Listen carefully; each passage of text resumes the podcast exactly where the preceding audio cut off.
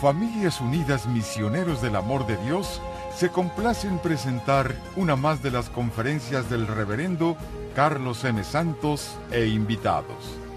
Dispónganse a participar y disfrutar de estos mensajes de crecimiento espiritual, formación humana y superación personal. Eh, en la última plática y reflexión que estábamos tomando sobre la depresión, por qué se da, a quién le da, cuáles son los peligros y cuáles son también los remedios. Comenzamos a ver un poquito de los remedios. Hoy vamos a ver otros.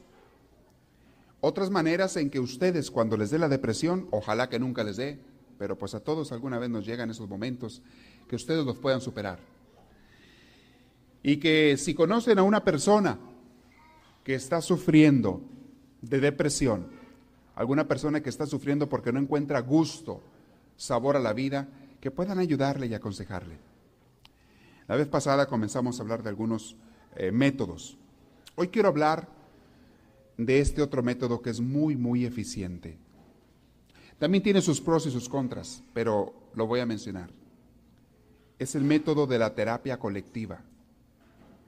Son los grupos de apoyo son los grupos donde varias personas que sufren o sufrieron en el pasado el problema de depresión se juntan casi siempre una vez a la semana para ayudarse unos a otros. Una de las causas por qué mucha gente sufre depresión es porque siente que nadie los escucha, se sienten solos. Si esa es la causa de la persona para su depresión, obviamente un grupo le va a ayudar mucho, porque allí hay alguien que te va a escuchar. Y hay alguien que te va quizá a compartir un consejo, a compartir su experiencia. También tú vas a escuchar a otras personas y te vas a dar cuenta que no eres el único que sufres en el mundo. Cuando pensamos o cuando estamos sufriendo la depresión, mucha gente piensa, yo soy la persona más desdichada del mundo. Nada más a mí me pasan estas cosas. Nada más yo sufro estos problemas familiares, o estos problemas económicos. Y cuando te das cuenta que no, que hay mucha gente más que lo sufre, dices tú, ah, bueno, si otros lo superan, ¿por qué yo no? Si otros lo han pasado. O como dice un dicho por allí, también, que es muy chistoso, dice, mal de muchos, ¿cómo dice? Consuelo de tontos, ¿verdad? Es un dicho, pero aparte de que tiene algo de verdad, al no sentirse uno solo en su dolor, eso se te hace un poquito menos pesado, menos pesada la carga. Miren, una materia que a mí me gusta mucho es la historia. Me gusta mucho la historia porque ves cómo vivían las gentes antes y, en otros países y en este país, qué sufrían, cómo batallaban y demás. Y nos damos cuenta que sufrían mucho más que nosotros, mucha gente. Leí el otro día en un libro sobre la famosa epidemia del cólera, creo que era el cólera, cuando no había curas para el cólera. Una epidemia que azotaba Europa y cómo en el país de Portugal, en el siglo, no me acuerdo si el 15 o 16, casi toda la gente se murió.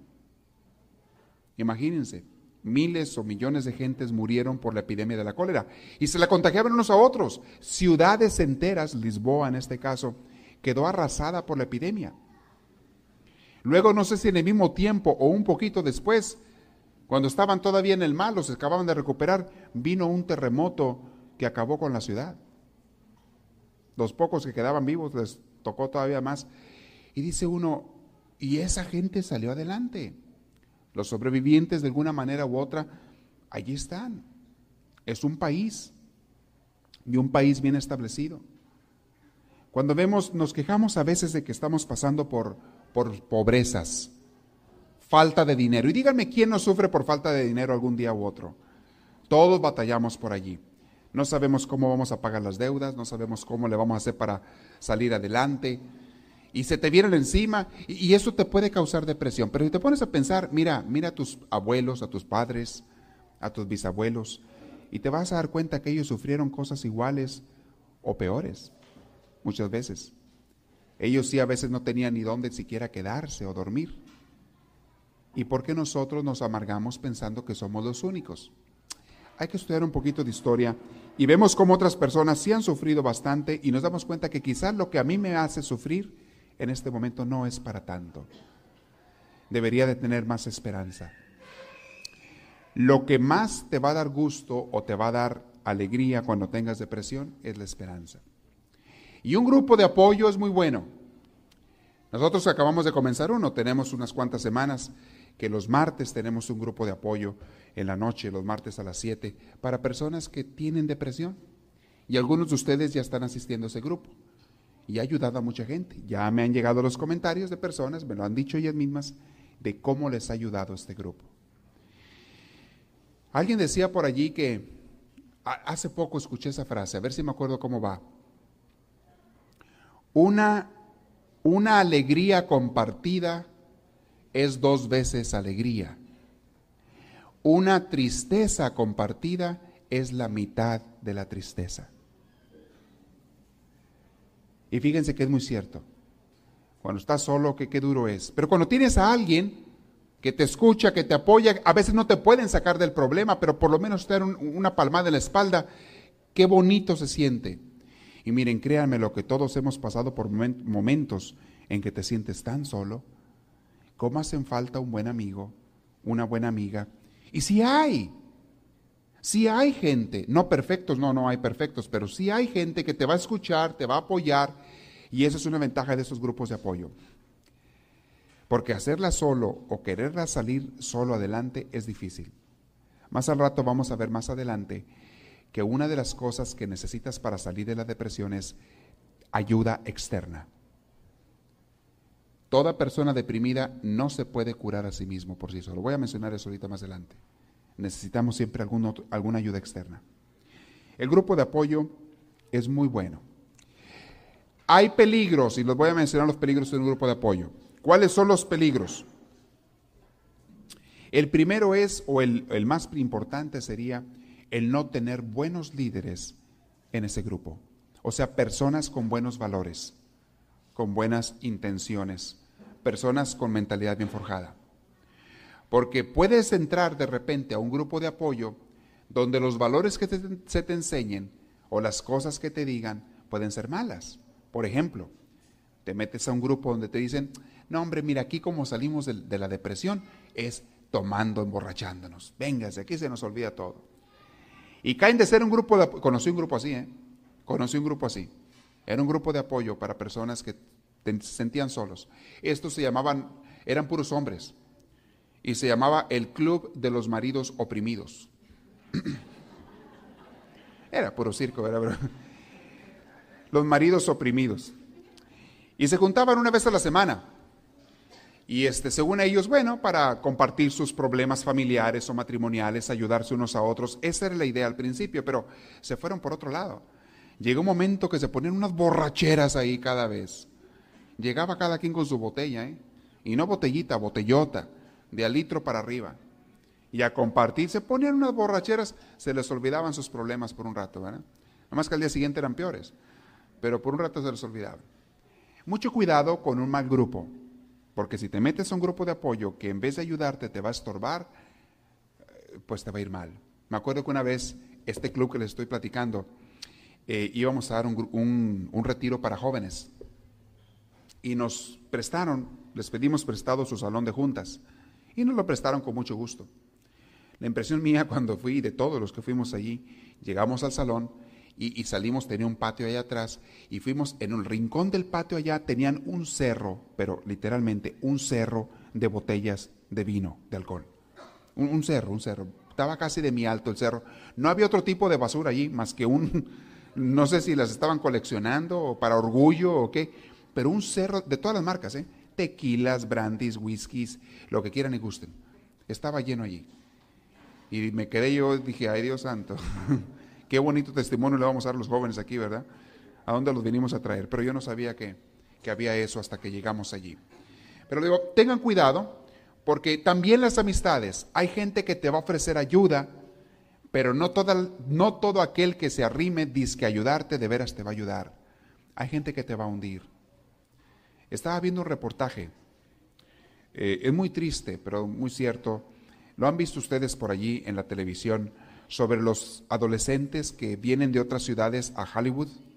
Si lo han visto ese reportaje, vienen a Hollywood y a Beverly Hills con el sueño, se escapan de sus casas, huyen de sus casas en muchas ciudades del país Y vienen a dar a Hollywood con la idea y el sueño de llegar a ser modelos, de llegar a ser artistas, de llegar a ser no sé qué. Y hay unos por allí, predadores o depredadores, que nomás se dedican a cazarlos. Y andan rondando las calles porque estos muchachitos andan por las calles de Hollywood y cuando llegan en el autobús, no tienen, los esperan en el autobús a que se bajen. Ya nomás ven un muchacho solo, de volada van y le ofrecen, yo te hago modelo, yo te hago artista, vente, yo soy un director de aquí, director de allá, yo soy fotógrafo. Los engañan, los embabucan, se los llevan, o a veces los pescan ya cuando andan en las calles y los, hacen, los, los meten en la prostitución, los meten en las drogas, a vender drogas, los, los echan a perder los pobres. Y aquel que se presentó, dice, se presentan con, como amigos, ¿eh?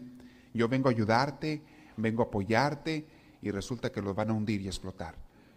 A otro nivel, para nosotros, se nos puede presentar lo mismo. Puede de repente salir un compañero en el trabajo o una compañera que dice que te va a ayudar, pero a veces con malas intenciones. Si te ven que estás medio mal, te ven que traes tristezas y te pueden hundir peor. Mucho cuidado. No, no cualquier persona, no cualquier grupo, y sí abran siempre los ojos. A donde quiera que vayan, abran bien los ojos sobre si te van a ayudar o no. Pero los grupos de apoyo son muy buenos, siempre y cuando tengan buenos valores siempre y cuando tengan buena supervisión y buenos dirigentes. Si hay eso, no hay problema. Es una opción para personas, no se encierren. Cuando se sientan solos, no tengan vergüenza de pedir que les ayuden. Me dio mucho gusto oír el otro día de, un señor que no se comunicaba mucho con su esposa. Y de repente él eh, empezó a cuestionarse mucho su vida. A nivel personal empezó a entrar en una crisis muy grande. Empezó a sentirse que, pues, ¿para qué luchaba? No, no tenían problemas en la pareja, pero no había mucha comunicación, o casi nada. No había mucho diálogo entre ellos. Y de repente él empezó a cuestionarse, bueno, ¿para qué estoy aquí? ¿A dónde voy? ¿Para qué estoy viviendo? Y, y, una noche, cuando ya la esposa estaba dormida, fue y le dijo y le pidió, le dijo, quiero hablar contigo. Necesito hablar contigo. Necesito expresarte a alguien, no sé a quién, y, y pues tú aquí estás conmigo. Déjame hablarte cómo me siento. Déjame decirte. Y se empezó a deshogar con ella. A la esposa le dio mucho gusto. Le dio mucho gusto que él, por lo menos así se comunicara. Y él se sintió apoyado. Ella lo abrazó, le dijo, no te preocupes, soy tu esposa, soy tu mujer, soy tu compañera, aquí estoy, aquí estoy. Y quizá yo no te pueda dar la respuesta a tus preguntas internas, pero aquí estoy contigo. Y eso a él lo hizo sentir mucho, mucho mejor. El sentirse apoyado, el sentirse querido, es, es mágico. Es hermoso cuando una persona se siente así. Y no es cierto que hay mucha gente que ni siquiera eso hace. Hay hombres que cometen el error, porque también me los he encontrado, que llegan a sentirse de repente solos y deprimidos, a sentirse que el mundo no tiene sentido, que les va mal en el trabajo y todo. ¿Y saben dónde se van estos pobres? Se van a la cantina a disque desahogarse. A eso sí se les empiezan a subir las hormonas femeninas, ¿eh? Lo que les pasa. No, no es cierto. Pero, ¿qué ayuda te pueden dar en la cantina, por amor de Dios? ¿Vas con otros que están peor que tú? Es como les digo a los muchachos, les digo, cuando quieras conseguir pareja, no vayas a un bar a buscar pareja, por favor, donde están tomando, porque ya sabrás qué tipo de gente te vas a encontrar allí y después te andas quejando con que te fue mal con lo que escogiste. Pues ¿dónde lo fuiste a buscar? Cuando quieras conseguir pareja, ve un grupo bueno, ve una iglesia, ve un grupo de, de, personas que se están cultivando o que, o que están queriendo prosperar, a un curso de superación personal. Allí puedes conseguir a personas con buenas intenciones. ¿Dónde estás buscando pareja? Los buscas allá, quizá en el, en el este, hipódromo, donde están todos apostando y todo. Allí vas a buscar tu pareja. Pues ya te sabrás qué tipo de gente vas a encontrar. ¿Buscas pareja en donde se están emborrachando o en una discoteca? Pues, pues a quién vas a encontrar. Alguien dirá, no, pero es que también va gente buena ahí. Pues sí, pero Atínale. Atínale. La cara que te presentan siempre es bonita, lógico. Cuando andas quedando bien, presentas la mejor cara, aunque no sea tuya. ¿Sí? Y es muy cierto. Enseña la billetera más gorda, aunque sea llena de papeles, ¿verdad? Pero y de viles y, es la que enseñas. La gente no es honesta contigo cuando están queriendo conseguir algo, algo de ti. Desgraciadamente así es. ¿Dónde estás buscando pareja? Entonces, mucho cuidado con, con las amistades que escoges. Pero hay lugares donde puedes encontrar buenas amistades, buenos grupos. Ve allí, ve allí. Allí hay más posibilidades. Tampoco es seguro. Tampoco es garantizado que lo que encuentres ahí es, es, es, sin defecto de fábrica. ¿eh? No, no, si no hay devoluciones en eso, ni hay garantías tampoco. Te puede tocar algo malo ahí. Abre bien los ojos, cuídate. Cuida mucho tus amistades para que el día que de veras necesites una ayuda, tengas un amigo que te quiere desinteresadamente. Un amigo que a lo mejor no te puede resolver el problema, pero sí está allí para ti. Ese amigo, esa amiga, no te va a fallar. Y miren, todos podemos tener amigos de esos. Estaba dando un retiro este fin de semana pasado. Y les decía yo una frase a las gentes. No te asustes de que a veces tus mejores amigos te hieran y te lastimen, te fallen. Porque precisamente porque son tus amigos, están muy cerquita de ti y te pueden lastimar con sus imperfecciones. Que nadie es perfecto. Y tú también. Tú también los lastimas con tus imperfecciones. Es más fácil que te lastime un amigo que a que te lastime el vecino con el que nunca hablas. Porque vecino lo ignoras y ni entra en tu vida, ni tú en la de él, y no hay problema. Pero cuando es tu amigo y conviven mucho, platican mucho, comparten mucho tiempo, hay más posibilidad de que te lastime aquella persona. Dígase lo mismo de la familia. Hay veces que los que más te lastiman son tu misma familia, tus hijos, tus padres, hermanos, tu esposo o esposa. A veces es el que más te lastima porque no es perfecto y está muy cerquita de ti. Y eso es algo que tenemos que tener bien claro. Si tú lo tienes bien claro, vas a aprender a, comprenderlos más, a ser más paciente, a perdonarlos, porque ellos también te van a tener que perdonar a ti cuando tú los lastimes a ellos. Somos como cadillos a veces, ¿no? Lo mismo pasa en las parejas recién casadas. De novios se presentaron la mejor máscara, ¿se acuerdan? La mejor máscara, la muchacha siempre arreglada, el muchacho siempre sonriendo y de buen humor, siempre atento, llevándole la flor, sacándola a pasear. Siempre que la veía la sacaba a pasear. Siempre. De novios. De casados ya te quiero ver, las encierran ahí con, en un closet con no sé cuántos candados. Pero de novios siempre que la veía la sacaba a pasear. Y aquella pobre ingenua se le ocurrió se pensar, se imaginó que así iba a ser de casados.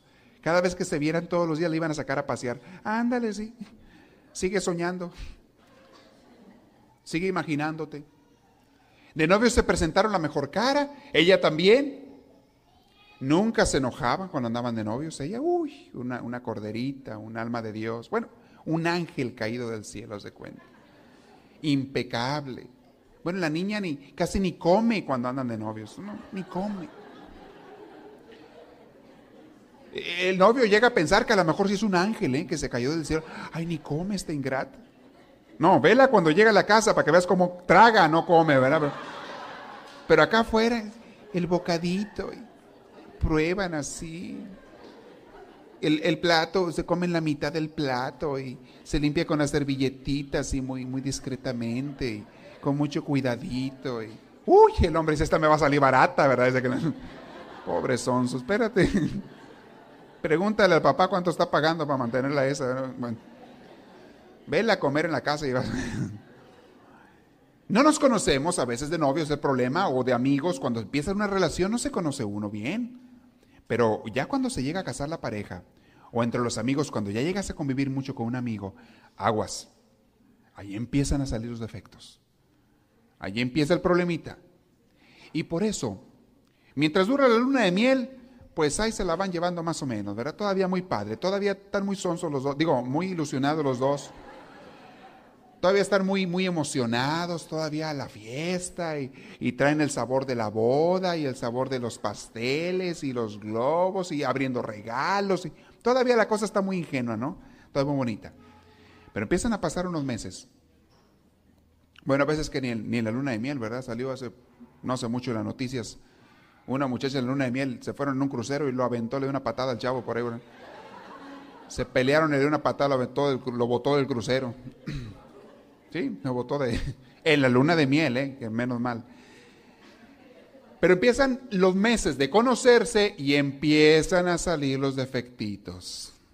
Empiezan a salir los malos genios, ya no siempre está sonriendo, ya de repente te das cuenta pues que la boca la tiene media chueca, nomás que la enderezaba cuando te veía.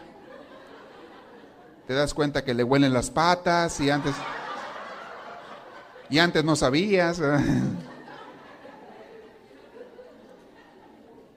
Y empiezan los problemas. Empiezan los problemas. Y, el primer año, los primeros dos años dicen que son los peores. Este, ya después de eso más valiera no haber nacido, ¿verdad? Pero dicen que no, los, primeros dos años es, el ajuste, las dos, las dos limas, las dos piedras rasposas que se están pegando una contra la otra, pero miren, pasa una cosa bonita. Cuando metes a dos piedras rasposas en un bote o a muchas piedras rasposas y le empiezas a dar vueltas y vueltas y vueltas, se empiezan a limar una a la otra. ¿Se han fijado? Se empiezan a limar, a limar, a limar. Llega un momento que de tanto si le sigues dando, quedan lisitas, lisitas todas las piedras que están adentro. Unas a otras se liman. ¿Se han fijado las piedras de los ríos, cómo están lisitas, lisitas de los ríos? Porque tanto que el agua las va limando y, y, el agua las va limando y luego pegando piedra contra piedra, quedan lisitas las piedras. Así quedan después, si es que aguantan, ¿verdad? Los primeros dos años. Si es que aguantan, este, así quedan este, los, eh, las parejas, pero tienen que aguantar. Y les digo, tengan paciencia con los, amigos, con los amigos. Y todo eso se lo estoy diciendo, tengan paciencia con el esposo y la esposa para que el día que necesites ayuda, la puedas obtener. Y el día que necesiten de tu ayuda, la puedas dar. Qué bonito es cuando, cuando alguien te pide ayuda y te dice, sabes, ando mal, ando muy mal, me siento muy triste, necesito tu ayuda. Qué bonito es cuando tú puedes ayudar, muchas veces con solo escuchar o una palmada o un consejo que te pidan a veces, pero que lo des desinteresadamente. Qué hermoso. Y qué hermoso es poder encontrar a alguien a quien tú le puedas confiar y a quien tú puedas pedirle su, su ayuda, su apoyo. Repito, no esperes que esa persona sea perfecta, pero sí ojalá encuentres un amigo. Dice la Sagrada Escritura en el Antiguo Testamento, quien encuentra un amigo, encuentra un gran tesoro. Y vale más tener buenos amigos que tener mucho dinero. Porque el dinero un día te falla, pero cuando tienes buenos amigos te sacan de los apuros. Siempre estarán contigo las necesidades. Ahora hay amigos de conveniencia, amigos que te buscan por interés. Y te vas a dar cuenta cuando te vaya mal. Dicen que en la cárcel y en la enfermedad se conocen a los verdaderos amigos, ¿no es cierto? Ahí sabrás quién de veras es tu amigo, el que te vaya a visitar a la cárcel o te vaya a ver cuando estés enfermo. Y que estés enfermo por largo tiempo y alguien esté contigo, allí vas a encontrar a los verdaderos amigos. Pero aquellos que nada más están contigo por conveniencia, no te van a buscar más, cuando ya no puedan sacar nada de ti. Eso es lo que sufre mucha gente rica. Mucha gente rica no saben si tienen amigos o no. ¿Cómo pueden confiar? No sabes si te están buscando por conveniencia o por amistad sincera. Y muchos terminan por aislarse. Muchos terminan por hacerse solitarios o juntarse con pura gente de su, de su altura económica. Por eso, pero tampoco es garantía que esos otros de veras te quieren con sinceridad. Y llega uno a caer en un, en un ambiente tan vacío, en un ambiente tan inseguro, un ambiente en que no sabes si tienes a alguien o no tienes. Y, eso puede ser también un factor de depresión. Más vale ser pobre. Hay una película muy interesante, ser pobre pero tener amigos que ricos sin amigos. Una película que con este Eddie Murphy, es una comedia, es cómica, eh, se llama Coming to America, este, viniendo a América. ¿Algunos vieron esa película? No creo que sea para niños, pero es comedia.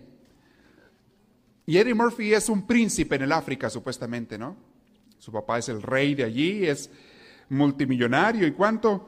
Y le dice, papá, amigo, ya te llegó la hora para que te cases, ¿eh? Ya es hora de que te cases y este, y pues es que ya te tengo la pareja, ya te tengo una muchacha, aquí tengo, conseguí una muchacha más guapa. Pero dice él, Eddie Murphy dice, pues, ¿y yo cómo sé que me quiere? Por mí. A lo mejor me quiere porque soy el príncipe, no porque soy yo. Entonces dice, papá, yo voy a pedirte un favor. Voy para América, o sea, para Estados Unidos, de allá al África, y allá voy a buscar novia. Pero no, bueno, vienen los alegatos que sí, que no. Total que se viene. Llega como con 100 maletas a Nueva York. Se baja con las 100 maletas, su servidumbre se las baja por eso, 100 belices. Llega ahí al, Bronx, en Nueva York. Y en lo que va y se registra en el hotel, voltea, ya no hay maletas, ya se las volaron todas. Total, lo dejan en la calle al pobre ingrato.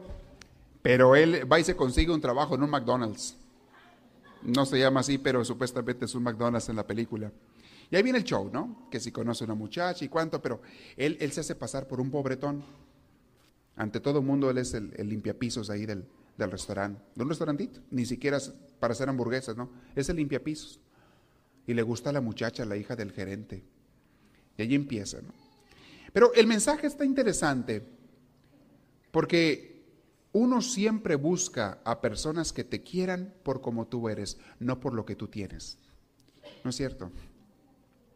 Y fíjense cómo cometemos un error muy grave muchos de nosotros. Queremos a veces aparentar para que nos quieran. Cuando tú aparentas para que te quieran, entonces estás provocando tú que te quieran por interés. Estás provocando tú que la gente te busque por el interés de lo que tú aparentas. ¿Aparentas ser una persona muy intelectual? ¿O quieres aparentar tener muchos títulos? ¿O quieres aparentar tener dinero? ¿O quieres aparentar mucha belleza? ¿O yo qué sé? ¿O quieres aparentar mucha simpatía? Y la gente te acepta a lo mejor por eso que estás aparentando. Pero eso no son amigos de de veras. Porque el día que te muestres tal como eres, o que ellos te descubran, que tarde o temprano va a pasar, la pregunta es, ¿te van a aceptar o te van a rechazar? Y no vas a saber qué hacer. Tener amistades ficticias es muy fácil, cualquiera las puede tener, pero tener amistades verdaderas. Los jóvenes, los jóvenes pasan mucho por esta época, están descubriendo la amistad, el valor de la amistad. Y los jóvenes quieren tener muchos amigos y ser muy queridos y muy aceptados. Y también querer, y escriben muchas cartitas muy bonitas y tarjetitas muy bonitas, y, empiezan a compartirse la amistad, y, y, hasta sacan por ahí de esas tarjetitas de que amor es, no sé qué tanto, y amor es compartir tu lonche, y amor es no pisarle el callo al otro, y amor es, no sé qué tanta cosa sacan. Y, traen sus cuadernos, libretas llenas de que amor es y que la amistad es. La amistad es cuestión de decisión. Decide ser amigo de esa persona y aceptarlo tal como es. ¿Sí o no? Si dice sí, adelante. Lo vas a aceptar y a querer y a apoyar como es y con sus defectos y cualidades. Y le vas a ayudar a ser mejor cada día dentro de tus posibilidades. Entonces vas a ser amigo. Pero si tú dices, bueno, eh, sí acepto ser su amigo, pero con estas condiciones, a ah, caray, ya esa amistad ya no es muy, muy desinteresada. Y muchas veces ponemos condiciones en la amistad. Si me hace estos favores, si me trata con cariño, si me escucha cuando necesita, si esto, si nunca está de mal humor, entonces voy a hacer, aceptarle como amigo. Eso ya no es amistad. Una vez que empiezas con las este, condiciones, ya no es amistad verdadera. piensen en eso. Entonces, estoy en los grupos de apoyo. Voy a otro tipo de terapia que sirve para gente que tiene depresión. Es la terapia espiritual. Es el método, en mi experiencia se los digo, es el método más efectivo para ayudar a una persona con depresión. Es la terapia más efectiva, la terapia espiritual. Y, y, voy a explicarla. Y sin embargo es el método que mucha gente no usa nunca. Es el método, la terapia que la mayoría de la gente no quiere usar. La terapia espiritual significa ayudar a la persona deprimida a encontrar a Dios y a aceptar a Dios. Eso es la terapia espiritual. Una persona que quiere echar a Dios de su vida difícilmente va a tener una sanación duradera para su depresión. El mundo en que vivimos, y hay que hacernos a la idea y darnos cuenta de ello, es un mundo que vive mucho en la secularización. En los últimos siglos se ha tratado de echar a Dios fuera. Y se han escrito libros como aquellos desde Nietzsche y otros que decían, Dios ha muerto. La muerte de Dios. Dios es una idea. O como en el comunismo se predicaba en Rusia y demás, Dios no existe, vamos a echarlo fuera de la sociedad. Y vean las consecuencias. Tienes que en Rusia, por 75 años que duró el comunismo y se indoctrinaba a la gente de esta manera, tenías uno de los países con mayor índice de depresión y de alcoholismo en Rusia. La gente caía en depresión y alcoholismo. Porque ¿qué sentido tiene tu vida si Dios no existe? Yo quiero saber. ¿Para qué comportarte bien? ¿Para qué luchar? ¿Para qué tratar de ser mejor cada día? ¿Para qué ayudar a otras personas si al fin y al cabo Dios no existe? Qué amarga debe de ser la vida, qué dura y qué sin sabor la vida de aquellos que rechazan a Dios de su vida. Y hay personas que ponen su inteligencia por encima de Dios, la quieren poner.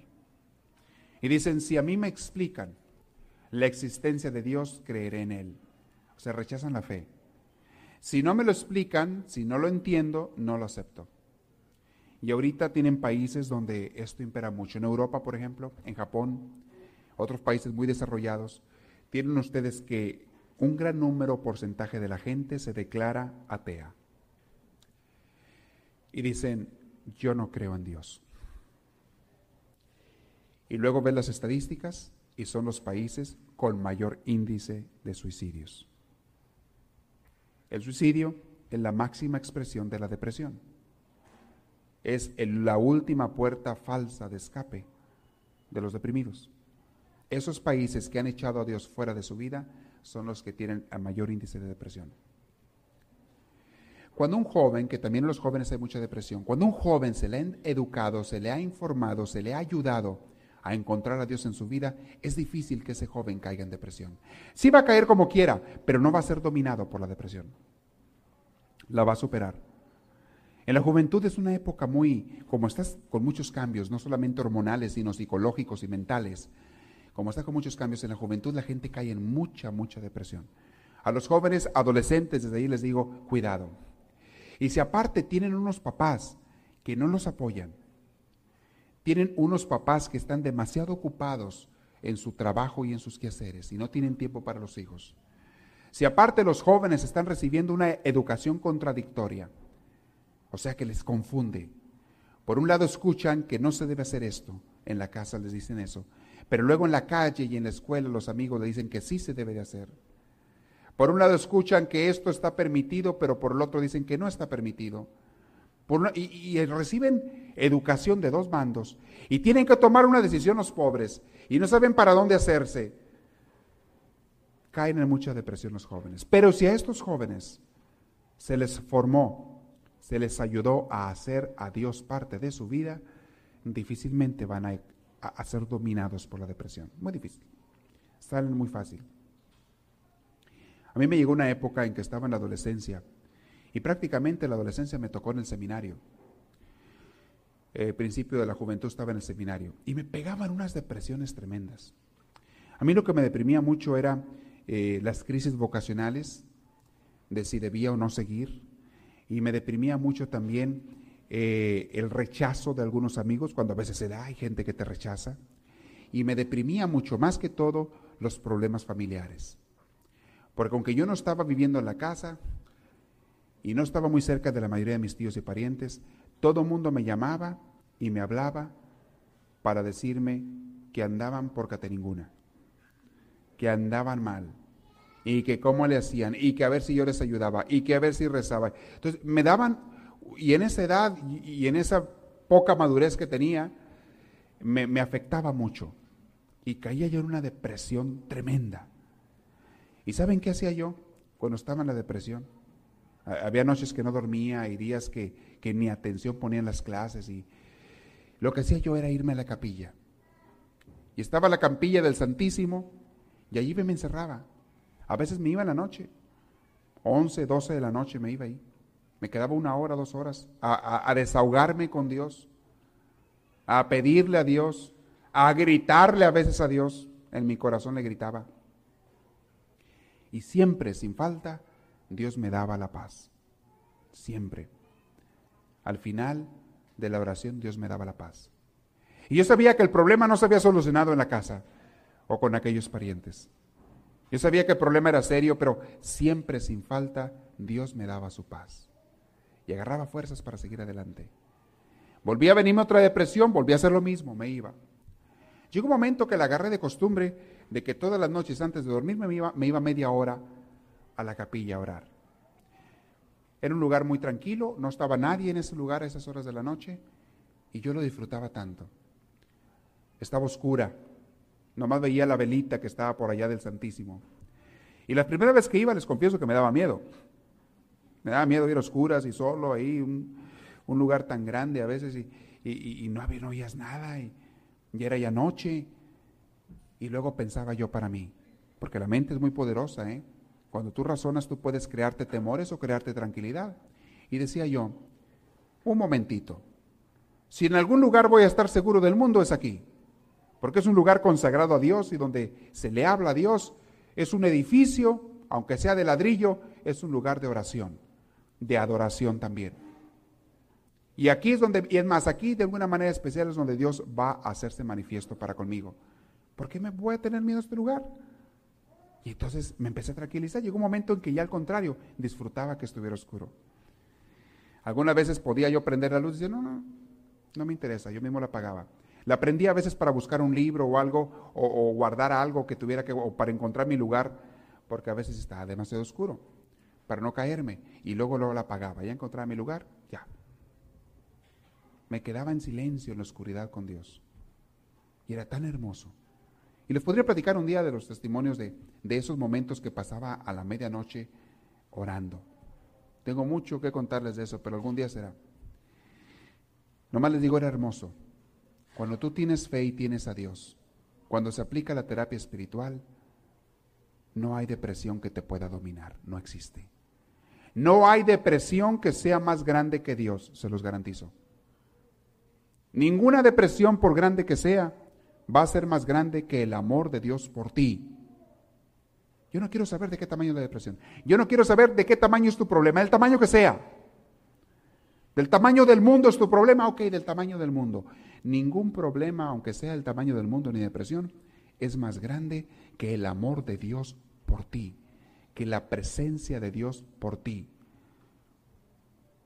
que su ternura y que su compañía. Lo único que nos impide encontrar a Dios y sentirlo no es el pecado. ¿eh? Mucha gente piensa que es el pecado. Mucha gente dice es que soy un pecador, por eso no encuentro. No es cierto. Al contrario, los pecadores son los que más rápido encuentran a Dios cuando lo buscan. Dios está listo para ellos, pero de volada para los pecadores cuando buscan a Dios. Si no lean el Evangelio y van a ver quiénes eran los que rodeaban a Jesús. Lo único que nos impide experimentar el amor y la ternura de Dios es la terquedad de nuestras mentes, el no querer aceptarlo, o el seguir pensando que no lo merecemos, el seguir pensando que Dios no se va a acordar de mí porque no lo merezco yo. Que Dios no me va a dar su cariño, su amor, su ternura, con todo su corazón. Que no me lo va a dar porque yo no me lo merezco. Porque mira cómo soy, mira los pecados que tengo, mira lo que hago. Cuando una persona piensa así, eso es lo que le impide experimentar y sentir el abrazo, el cariño y los besos de Dios. No hay mejor terapia que la terapia espiritual, o sea, pero dársela también a las personas. Cuando vas con un consejero que te va a ayudar a sanar tu, tu depresión, pero metiendo a Dios en tu vida, ayudándote más bien a encontrar a Dios en tu vida. Es aquí donde el mundo ha cometido muchos errores. Y leía yo un, artículo, una estadística, hace varios años, hicieron aquí en Estados Unidos una estadística eh, a los psiquiatras, aquellos que tratan con gente con muchos problemas, especialmente depresión y otros problemas psiquiátricos. Y los psiquiatras que tienen más éxito con sus pacientes son aquellos que meten a Dios en su consulta y en su terapia. Son aquellos que le hacen a la gente encontrar a Dios o le ayudan. Son aquellos que invitan a la gente incluso a que practiquen una religión, la de ellos, la que sea, que la practiquen y que encuentren a Dios. los psiquiatras que meten a Dios en su tratamiento para los pacientes tienen un índice de éxito, pero muchísimo más alto. No me acuerdo los números que sacaba entre esta encuesta que hicieron, pero el porcentaje era más del doble, más del doble.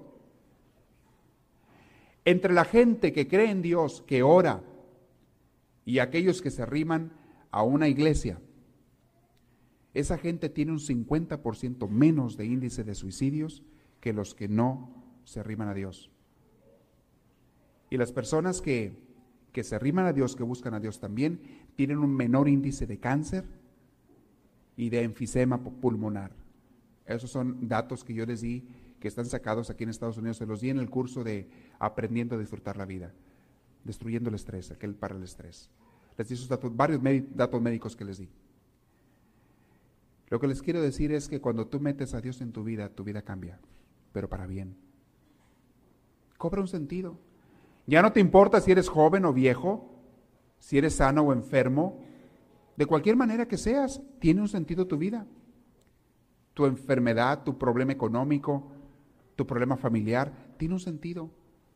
Y tú sabes que Dios te va a sacar adelante y que no te va a fallar. Y cuando hay fe hay confianza. Y si hay confianza y esperanza. Y si hay esperanza y alegría. Pero la gente que no tiene fe, que no tiene a Dios, ¿en qué puede esperar? ¿En qué puede confiar? ¿En qué? Y cuando los demás te fallan también, ¿ahora en quién confías? Tú no puedes ayudarte, la gente no te puede o no te quiere ayudar. ¿Ahora en quién confías si no buscas a Dios? Es importantísimo esta terapia espiritual. Y les dije, que les iba a mencionar varios tipos de terapia. Les mencioné la, terapia de las pastillas que te dan muchos médicos. Les mencioné la terapia, eso fue la vez pasada. Les mencioné la terapia de los electroshocks. Ahora les, les hablé de la terapia de grupo y de la terapia espiritual. Hay terapia también personal, les mencioné la vez pasada, la que te da un psiquiatra, que no mete a Dios ni nada, simplemente una terapia psicológica que te dan un psiquiatra. Todas pueden ayudar en un momento dado, pero en mi experiencia, o será porque es mi campo, yo no sé, pero también por lo que he leído en las estadísticas, la terapia espiritual es la que más trabaja. Hay mucha gente que ha ido con muchos doctores, y ustedes han de conocer a alguien así. Han ido con muchos doctores, y de repente un día van a un retiro, y en ese retiro cambia su vida. Y lo que no pudieron hacer los doctores por ellos, ese día lo reciben. Tienen un encuentro con Dios se acabó aquella amargura, tristeza y depresión que traían y su vida cambia. Empieza un nuevo rumbo. ¿Qué pasó allí? Algo muy sencillo. Metiste a Dios en tu vida. Te encontraste con Dios o te ayudaron a encontrarte con Dios. Claro, eso no es garantía de que ya toda la vida la hiciste. Tienes que seguir ese camino. Tienes que seguir buscando ese camino de caminar, porque te puedes alejar de Dios en el futuro. Si tú quieres, muchas personas les pasa eso. Vuelven a la vida de antes vuelven a como estaban antes mal, a la enfermedad. Muy importante esa terapia espiritual. Les decía hace rato que hay mucha gente que no quiere pensar ya en Dios y que quieren confiar nada más en las terapias y en las cosas del mundo. En muchas escuelas y universidades te toman de ridículo, y los jóvenes sufren mucho de esto, te tachan de ridículo, de, de ignorante y de tonto si tú mencionas a Dios. Hay escuelas, a mí me tocó sufrir eso en la secundaria. En la secundaria, si yo mencionaba algo de Dios o que había ido a la iglesia el domingo, me criticaban y se burlaban de mí. Tenía maestros en la escuela yo de secundaria que nos decían en las clases, esa gente ignorante que cree en Dios. Era cuando estaba muy fuerte el comunismo en México, allí está la secundaria, y muy fuerte a nivel de los maestros. Les daban clases de comunismo en las, en las universidades para maestros, en las normales. Me tocó tratar a varios maestros, yo sé lo que les enseñaban. Les daban disque filosofía y no era más que comunismo y ateísmo, lo que ellos llamaban filosofía. Rusia estaba detrás de eso, pagando mucho dinero, dando muchas mordidas a la Secretaría de Educación de México para que ellos metieran esa educación a los maestros, porque sabían que de los maestros iba a pasar a toda la gente a los alumnos. Y nos decían eso en la escuela. Nos sacaban cada teoría tonta. Un maestro nos decía que Jesús había venido de Marte o de Júpiter, no sé dónde había venido.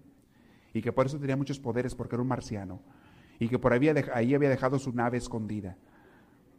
Otro maestro nos decía que, que no, que Jesús había ido, había nacido un muchacho normal, pero se lo habían secuestrado y se lo habían llevado por allá a los montes de la India, allá con los sabios del hindús. Y lo habían preparado tanto y le habían enseñado a hipnotizar. Entonces venía él y Jesús hipnotizaba a la gente y por eso la gente creía que se sanaba. O los demás creían que hacía milagros, porque hipnotismo. Hagamos usted el favor. Tonterías inventaban. Otros decían, cada tontería sacaban, el caso era no aceptar que Cristo era Dios. El caso era no aceptar que existía un Dios. Y te inventaban cada tontería, cada tontería. Pero bueno, esas gentes pagaron las consecuencias.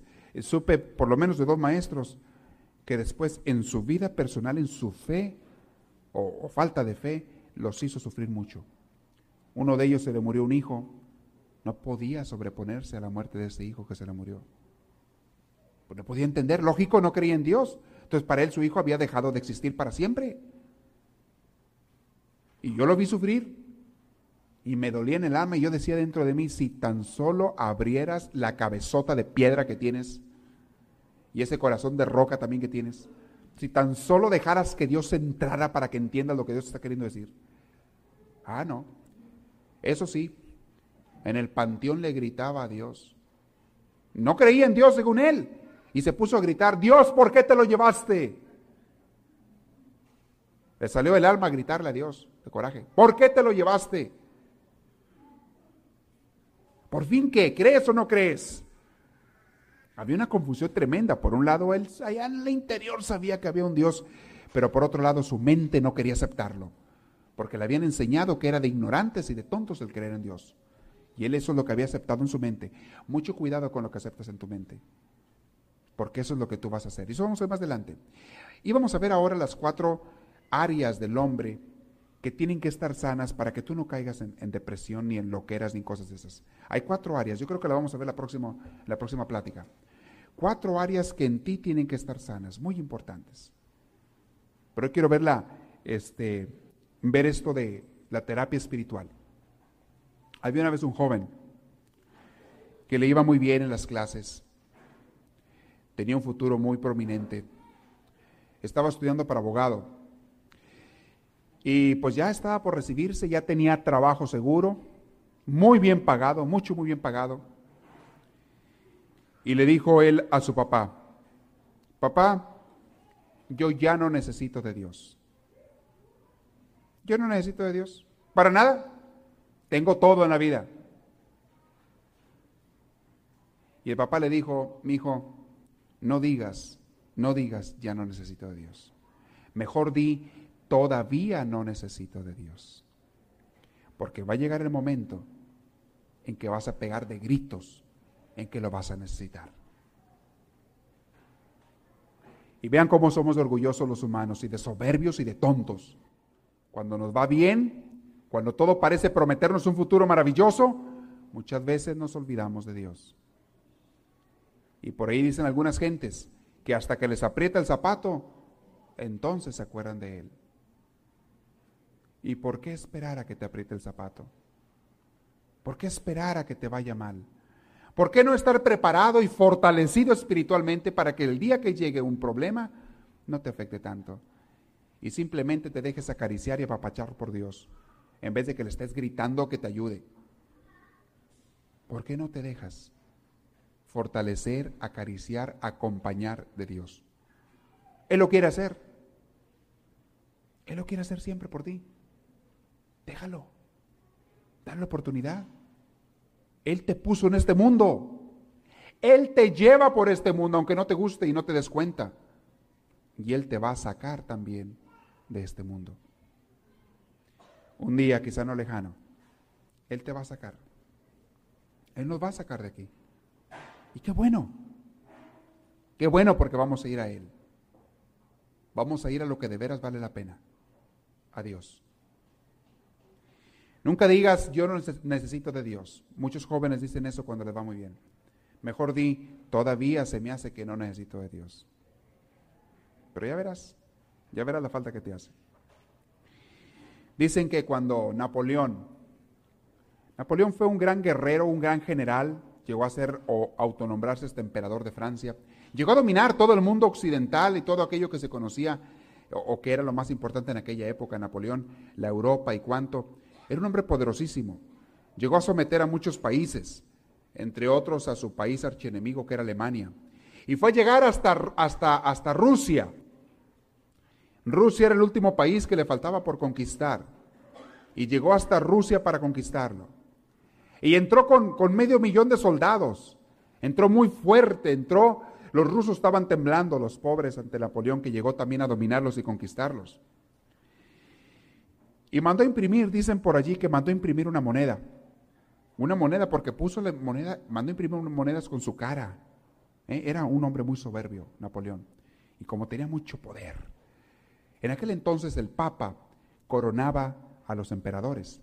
Y dicen, bueno, dice la historia, que llegó ante el Papa para que lo coronara, pero no dejó que el Papa lo coronara. Le arrebató la corona al Papa y dijo, yo me corono solo. Y se puso la corona, él solo. Y cuando llegó a Rusia, llegó a Rusia, él dijo, mandó imprimir esas monedas con su cara y decía al reverso de la moneda lo siguiente, Dios, el cielo es tuyo, pero la tierra es mía. Entonces el, emperador de Rusia, fíjense dónde llega la soberbia del hombre, el emperador de Rusia mandó imprimir otra moneda que decía, las espaldas son tuyas, pero el látigo es mío. Y miren, no tardó mucho Napoleón. Llegó a Rusia, le tocó el invierno allí, sus soldados se le empezaron a morir de frío, no sabían lo que eran los inviernos en Rusia, lo que eran los fríos gélidos y, de, no estaban preparados ni acostumbrados a esos fríos, se le murieron de frío los soldados. Se le murieron de enfermos, de pulmonía a los soldados. Y los rusos le dieron en la torre a Napoleón. Los rusos que de allí eran, estaban acostumbrados, aunque era un ejército mucho más pequeño y más, y más insignificante comparado con el Napoleón, el invierno se acabó con los soldados de Napoleón. Le dieron la torre salió con la cola entre las patas de Napoleón con unos cuantos soldados. Salió huyendo, regreso a Francia. Sigue presumiendo Napoleón.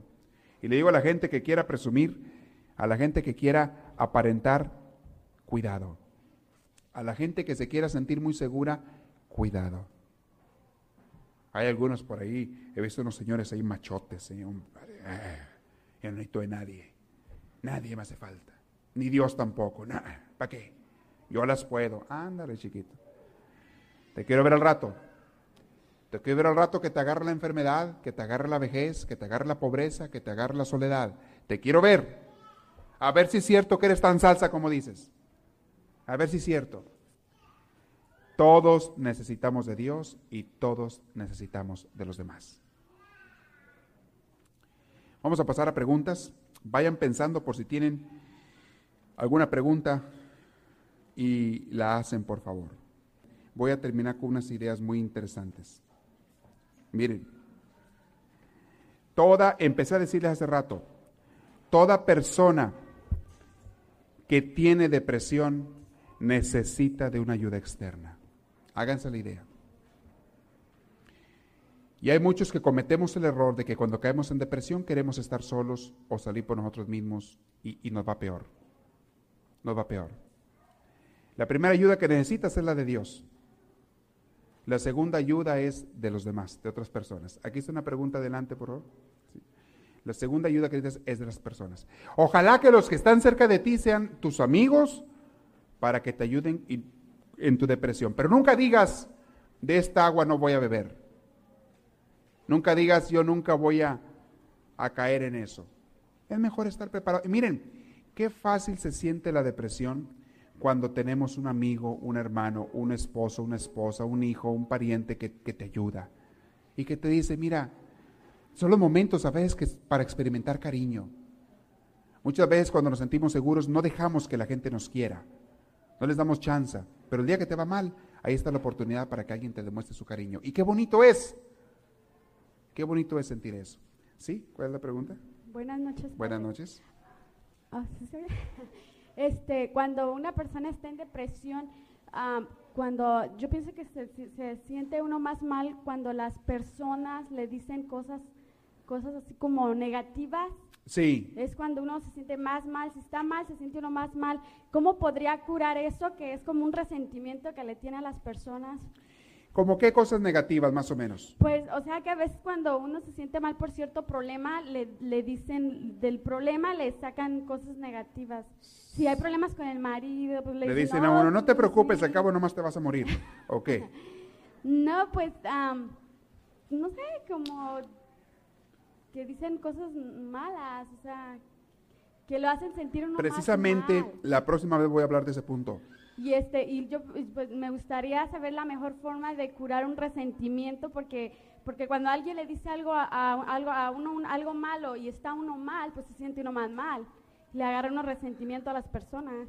Muchas, les he dicho yo, las veces pasadas les dije que los resentimientos y los rencores es una de las causas más fuertes de, de depresión. Si uno está agarrando más resentimientos, pues más depresión va a caer uno, más depresión. Eh, número uno, lo primero que tienes que hacer es retirarte de las personas que te hagan daño, si es que puedes retirarte. Si es alguien que vive en tu misma casa y no te puedes retirar físicamente, retírate psicológicamente de esa persona. O sea, no le escuches. Cuando es algo malo lo que te está diciendo, no le escuches, no le pongas atención, no le tomes importancia. Segundo, no te aceptes ni te permitas el guardar rencor, porque eso te hunde. Perdona y di como Jesús decía, perdónalos porque no saben lo que hacen. Di como Jesús decía. Inconscientemente que el rechazo, por eso hay que hacerlo consciente. Si yo estoy actuando inconscientemente, tengo que darme cuenta de lo que estoy haciendo. No puedo yo ignorar lo que estoy haciendo. Entonces tienes que estar siempre alerta de lo que te está pasando. Este es otro problema de los deprimidos. No se dan cuenta de lo que le están pasando. Y necesita uno ayuda externa. Busca a alguien que te ayude de perdido a descubrir qué te pasa. Una persona capacitada que te diga, oye, pues mira, yo te veo por lo que me dices o por lo que veo, que esto es lo que te está afectando, a ver, date cuenta. Por ejemplo, hay personas que el alcohol les causa mucha, digo, a todo mundo, llega un momento que el alcohol te está causando depresión. Pero aquella persona no quiere reconocer que tiene un problema de alcoholismo. Entonces tú tienes que decirle, mira, yo sé que te resulta difícil aceptarlo, pero quizá tu alcoholismo es lo que te está haciendo este, este daño. No, yo no soy alcohólico, yo a la hora que quiera lo dejo. ¿Eh? La frase de los alcohólicos, yo a la hora que quiera lo dejo. Entiéndeme, yo sé, sí, que a la hora que quieres lo dejes, ya sé, eso ya me lo has dicho muchas veces. Yo lo que te digo es que ahorita te está causando mal y que esa hora que quieras que sea ya ahorita, no, no dentro de un año ni cuando ya no puedas, jamás. Porque muchos alcohólicos no quieren reconocer su mal. No pueden estar sin la botellita, sin la cervecita. Lo primero es reconocer, para tú poder sanar de cualquier enfermedad, lo primero es reconocer. Segundo es ir al médico, ¿no es cierto? O sea, buscar la ayuda externa que les decía. Si yo no quiero reconocer que estoy enfermo, nunca voy a buscar la salud, ni la ayuda. El momento que yo descubra o acepte que estoy enfermo, voy a buscar la salud. Esperamos que esta reflexión les haya fortalecido en su progreso y crecimiento, tanto humano como espiritual. Para pedidos de CDs o más información, escríbanos a los Estados Unidos al P.O. Box 1000, Anaheim, California. Código postal 92815. Que Dios les bendiga y les conceda una vida llena de su gracia, su espíritu, su gozo y su paz.